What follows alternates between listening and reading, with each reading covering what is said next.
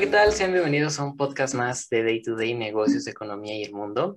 El día de hoy me encuentro reunido una vez más con Lisette Hernández, estudiante de la licenciatura en Negocios Internacionales. Hola, Lisette, ¿cómo estás? Hola, muy buenas noches. Muy contenta de estar nuevamente aquí colaborando con ustedes. No, al contrario, Lizeth, como te lo comentaba en un principio, siempre es un placer eh, que nos acompañes y estar platicando sobre estos temas que pues estás muy bien enterada, estamos muy bien enterados, así que pues qué mejor para compartirlo. Así es, el compartir un poquito de esto que vivimos, nuestra pasión más grande, la carrera de negocios, ¿no? Exactamente.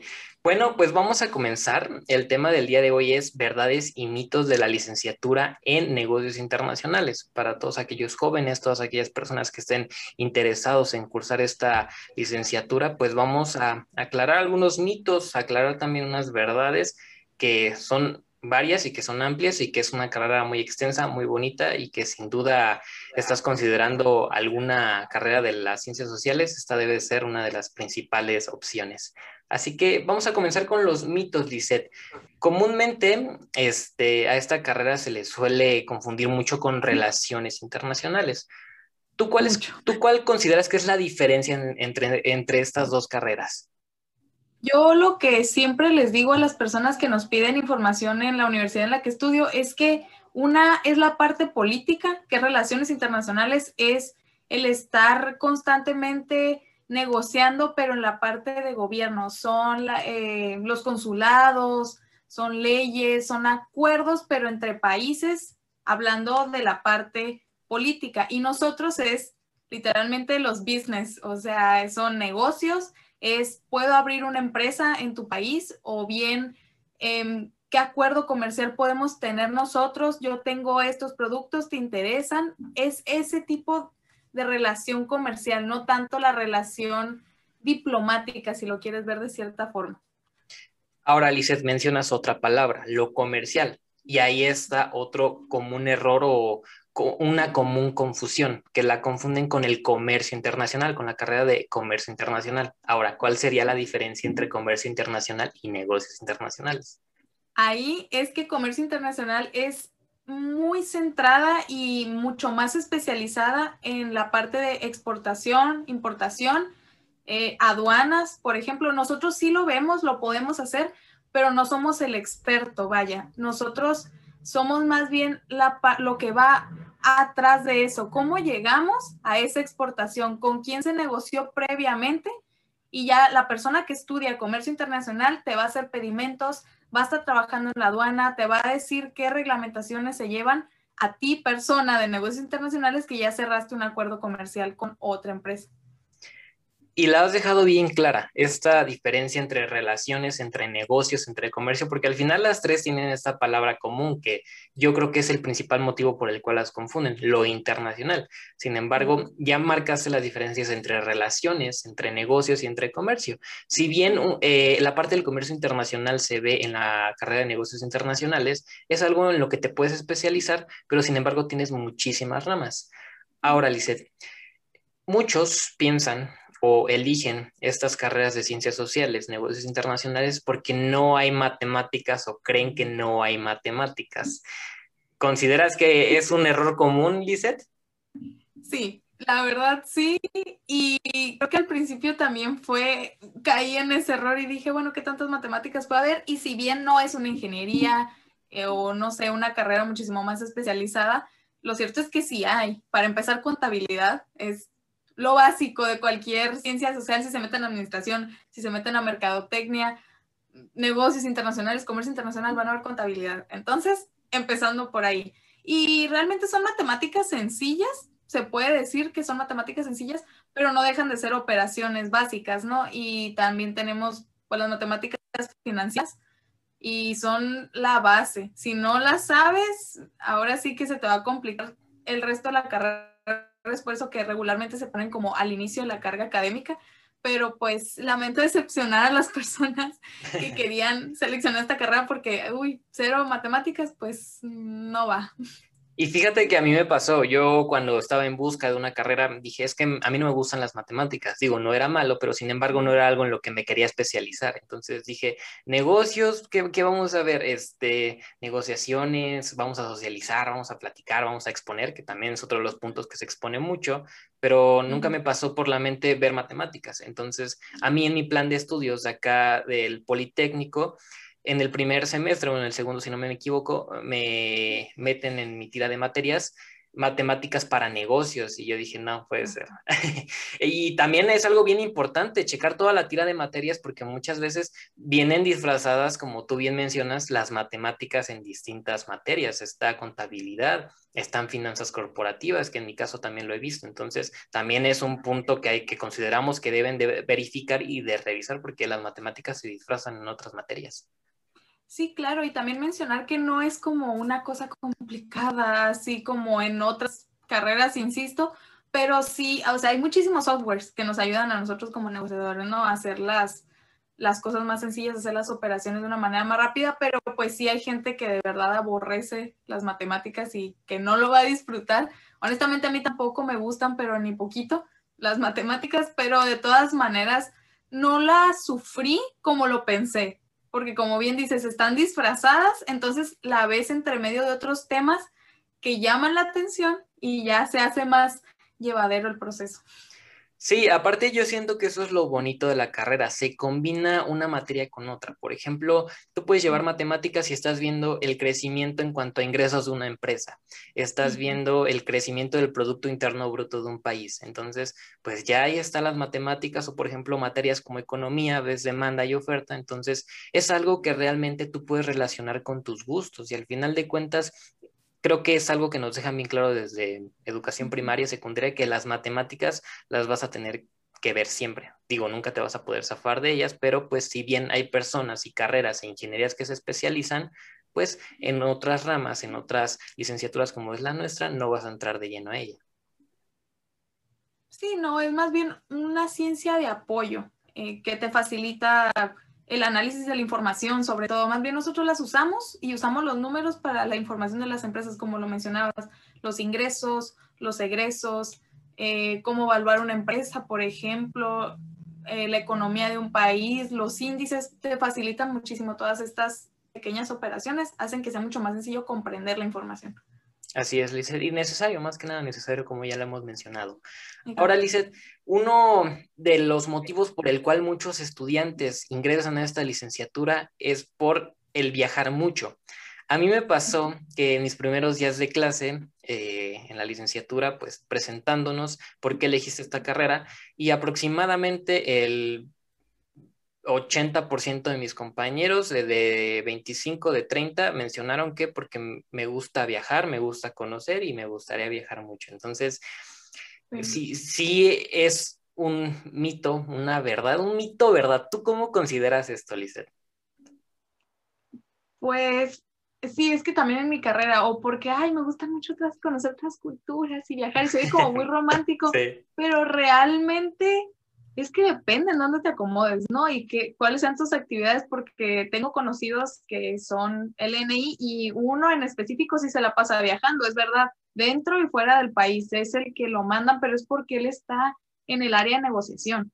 Él es el que cierra tratos con proveedores, clientes, está esa parte. Y tengo otra conocida que pues no realmente, porque está más en lo administrativo, está más en la parte antes de cerrar todos esos tratos, es, depende del enfoque que le des a tu carrera. Ojalá fuera cierto que todos los LNI viajamos mucho, sería lo más maravilloso del mundo, pero pues digo, alguien tiene también que quedarse en la empresa y hacer pues el trabajo de papeleo, el trabajo previo. Entonces, eh, como tú dices, es me 50-50. Exactamente, yo sí concuerdo contigo en la parte que mencionas que muchas veces esto va enfocado al contexto, al giro o a la empresa en la que te estés desenvolviendo. Si te encuentras en una empresa internacional, pues va a ser probable que si desempeñas un buen papel también de igual manera, pues también hacer negociaciones a otro país, que también hacer negociaciones dentro de Latinoamérica, que también hacer negociaciones en Asia, en Europa, que también es algo que se ve mucho durante la carrera.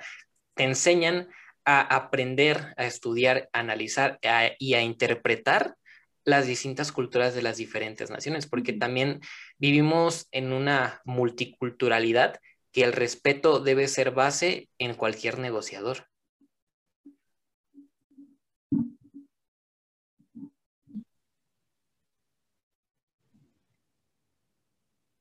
Sí, claro, y aparte está eh, también todo lo del choque cultural, que es muy cierto y no muchas personas lo saben, creen que sí, que me manden a trabajar a, no sé, Europa. Ay, qué padre, ¿no? Suena muy bonito al principio, pero no es vivir en México. Las personas no son a lo mejor tan abiertas como somos aquí, que llega un extranjero y luego hacemos fiesta y lo invitamos a nuestra casa. Allá no. Y entonces hay que también ir con esa mentalidad de no son latinos, no piensan igual que yo y no me debo ni de ofender ni de ofenderlos, ¿no? Es analizar previamente todo el background que tiene eh, la cultura específica, no nada más Europa, digo, cualquier parte del mundo, y ya a partir de ahí ir ya con otra perspectiva, ¿no? ¿Qué es lo que voy a hacer? ¿Qué debo y no debo hacer? ¿Qué debo y no debo decir? Y ya de ahí, pues que todo fluye. Así es, y es algo que debes de conocer prácticamente perfectamente, porque un mínimo error quizá en una negociación con un europeo puede incluso entorpecer todo. Entonces tienes que tener mucho cuidado y analizar realmente con quién vas a negociar, con qué personas de qué nación vas a negociar para que no haya estos choques culturales como tú bien mencionas. Lizeth, ahora, muchas veces eh, no es conocido el labor que hace un negociador internacional. Muchas veces eh, las personas no conocen la labor o en qué se desenvuelven tú ya estás por salir, prácticamente estás ya en lo último y durante estos cuatro años, ¿cómo, con tu aprendizaje y con lo que has recorrido de la carrera, cómo tú definirías la labor de un negociador, de una negociadora internacional? Yo creo que la mejor manera de definirlo es como ese enlace para que tu negocio, sea del tamaño que sea, pueda expandirse. Puede ser a nivel nacional, porque tenemos las bases para saber cómo hacer un correcto plan de negocios y que se desarrolle en un plano más pequeño o bien ya tirarle a la luna y hacerlo en un ámbito internacional, como bien lo dice el nombre de la carrera. Somos ese vínculo que ayuda a que las personas y las empresas logren hacer de manera correcta esa transición de ser una empresa pequeña o a lo mejor es una empresa local a ser una empresa internacional, porque se ha visto y hay casos conocidos de empresas que dicen, ay, pues sí, si ya soy conocida aquí, igual va a funcionar en, no sé, en el país vecino, pero no es así porque las culturas difieren, difieren las tradiciones, cambia la manera de pensar de las personas, entonces para eso estamos nosotros precisamente, para evitar todos esos choques y tratar de garantizar que sea mucho más positivo y de una manera más, eh, ¿cómo decirlo? Como... Viable, rápida. Ajá, sí, la transición. Yo concuerdo contigo en esa parte, Lizeth, y yo considero que el emprendimiento es algo que te fomenta esta carrera y siento que lo deberían de fomentar aún muchísimo más, porque si bien se ve, no, bueno, hemos pasado por esos proyectos de crean su empresa con su misión, con su visión y con sus valores. Es algo típico, ¿no? Pero se me hace bien importante de ya llevarlo a la vida real. Bueno, ¿qué pasa si ya comienzo a plasmar mi idea? ¿Qué pasa si ya la materializo? Entonces, también es bien importante esa parte del emprendimiento que te deja una semillita. De hecho, yo en mi tira de materias llevo una materia que se llama Taller de Emprendedores y Prospección de Negocios. Entonces, es algo que te ayuda a desarrollar y que incluso también es un propósito. Haz tu propia empresa y aplica todo tu conocimiento en eso, en algo tuyo.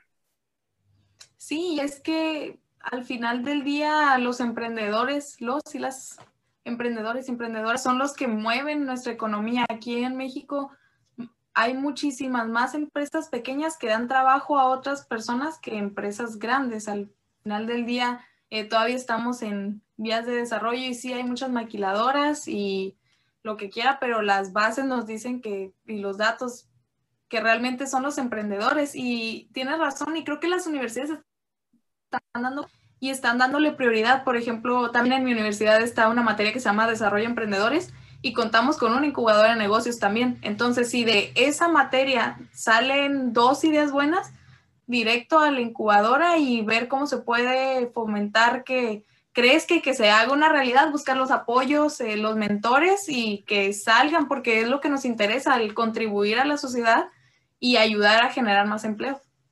Y eso está bien interesante y bien importante lo que menciona Lisette, porque ya la universidad tiene su incubadora, ya la universidad está buscando también esas oportunidades porque incluso colaborando pueden crecer, que también sería un aspecto que le pueden llegar a faltar a las otras universidades. En lo personal, en mi universidad no contamos con ese tipo de proyectos. También eh, es una cierta ventaja, desventaja, porque muchas veces, como bien mencionas, y yo concuerdo con esa frase de que no, no, es la escuela, es el estudiante. Pero sin embargo, hay escuelas que tienen más programas que otras. Hay escuelas que tienen programas de intercambio, hay escuelas que tienen eh, becas para alumnos para estudiar en el extranjero. Entonces, muchas veces también depende de ello, pero sí yo concuerdo con esa parte de que hay que impulsar porque de 100 ideas que salgan de alumnos, 5 o 10 son excelentes y que tienen una prospección enorme.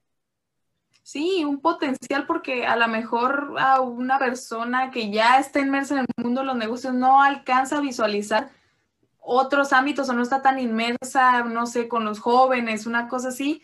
Y nosotros como pues los consumidores principales, como el público eh, de edad pues promedio ahí que no somos ni chiquitos ni somos grandes tampoco, estamos viendo como que andamos en todo, se puede decir. Y de ahí es de donde nacen las ideas y es lo que buscan no nada más mi universidad, digo, hay otras en el país también que eso es lo que están buscando, que los jóvenes sean los que generen esas ideas, que son los que traen, se supone, lo más fresco, lo más nuevo, y que de ahí salga algo, digo, ¿quién quite también hasta los unicornios, digo, los que han salido alrededor del mundo son gente joven, y eso es lo que están buscando ya ahora las instituciones, que se fomente a que los jóvenes hagan sus ideas realidad, pero pues con el apoyo y el sustento de expertos. Sí, siempre va a ser necesario esta parte del apoyo, siempre va a ser necesario esta parte del respaldo, tanto financieramente, tanto motivacionalmente, tanto de eh, asesorías de negocios, de finanzas, de contabilidad, siempre va a ser necesario ese apoyo porque, vaya, somos jóvenes y tenemos todavía mucho que aprender, pero sin embargo comenzar a temprana edad impulsando proyectos, impulsando emprendimientos, pues sin duda, si le das dedicación, pues se puede proyectar hasta un nivel internacional, como lo hemos visto. Lizeth, ahora me gustaría pasar a esta parte de el liderazgo. Muchas veces creemos que en una carrera no es, no es necesario ser un líder, no es necesario que socialices, no es necesario que trabajes en equipo. Y yo creo que es lo principal en esta carrera, el liderazgo, el trabajo en equipo, el colaborar, el trabajar con personas que incluso te pueden llegar a caer mal. ¿Cómo ves tú esta parte del, del liderazgo durante la carrera, Lizeth?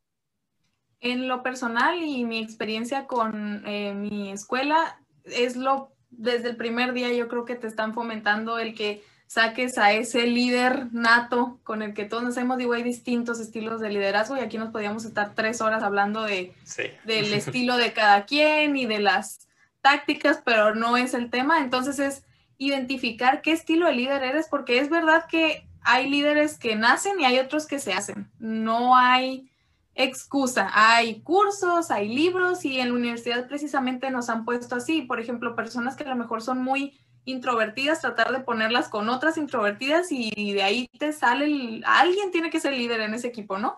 Y entonces es el constantemente estarnos fomentando a, ¿saben qué? Hay grupos estudiantiles, métanse, este, los trabajos en equipo, bueno, que tomemos iniciativa, ¿no? Quien empieza, eh, ustedes organícense, aquí está el tema y a ver cómo le hacen. Ahora sí que ahí se la echan. Entonces es nosotros empezar a generar ideas y precisamente creo que, como tú lo mencionas, es muy importante no nada más en nuestra carrera, creo que en la mayoría, porque es en la base aquí en la universidad en donde vamos aprendiendo las pautas para el mundo laboral. Y precisamente se necesitan líderes que muevan las empresas y que sean líderes positivos, que estén dispuestos a que la gente lo siga, ¿no? Y ser un buen ejemplo, porque bueno, también hay líderes negativos y qué es lo que queremos evitar. Pero sí, si nosotros desde la escuela empezamos a ver esas pequeñas acciones que nos ayudan a desarrollar ese líder que tenemos cada quien, algunos más escondidos que otros, algunos más desarrollados que otros, ahí va a ser muchísimo más fácil que en el ámbito laboral se nos haga más eh, sencillo el relacionarnos y el desarrollarnos, incluso pues el escalar en una empresa. Oye, Lizeth, ¿y tú cómo sientes que has desarrollado este líder interno? ¿Cómo sientes, qué sientes que te ha ayudado? ¿Qué herramientas te han servido? ¿Qué estrategias te han servido? Platícanos, ¿cómo, cómo tú has desarrollado esta parte, Lizeth? Honestamente, creo que yo soy de esas personas que ya desde chiquita como que se me veía, ¿no? Era la, ahí con mis primas y ahí traía todos marcando el paso a mi pobre hermano que como me ha aguantado, la verdad, tantos años. Eh, pero ya en la universidad específicamente, yo, por ejemplo, eh, fui la presidenta del Consejo Estudiantil. Me ayudó muchísimo porque fue estar al frente de un grupo, para empezar, ¿no? Que es el consejo y después de los alumnos, o sea, ser la voz de los alumnos.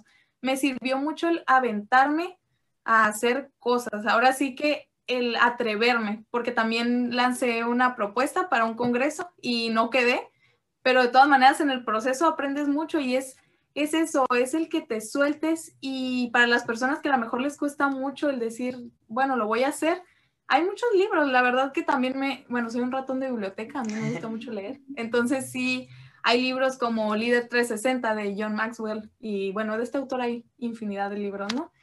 Y eh, creo que sí, es eso, es el atreverse, el salirte de esa zona de confort, de, ay, bueno, pues alguien más va a tomar la iniciativa, entonces yo aquí me quedo, espero que allá la persona que se animó diga qué hacer y yo lo sigo, no, es decir, ah, bueno, ¿y por qué no ser yo esa persona que tome la iniciativa, por ejemplo, en una exposición, en un trabajo en equipo, el que diga, oigan, y si hacemos, o sea, dar una opción y regularmente fluye y así vas generando una confianza en ti mismo, al menos en lo personal, eso es lo que me ha servido, ¿no? El eh, como proponer y ya con base a eso ir, ir ganando seguridad, ir ganando autoestima y ya de ahí es seguirle.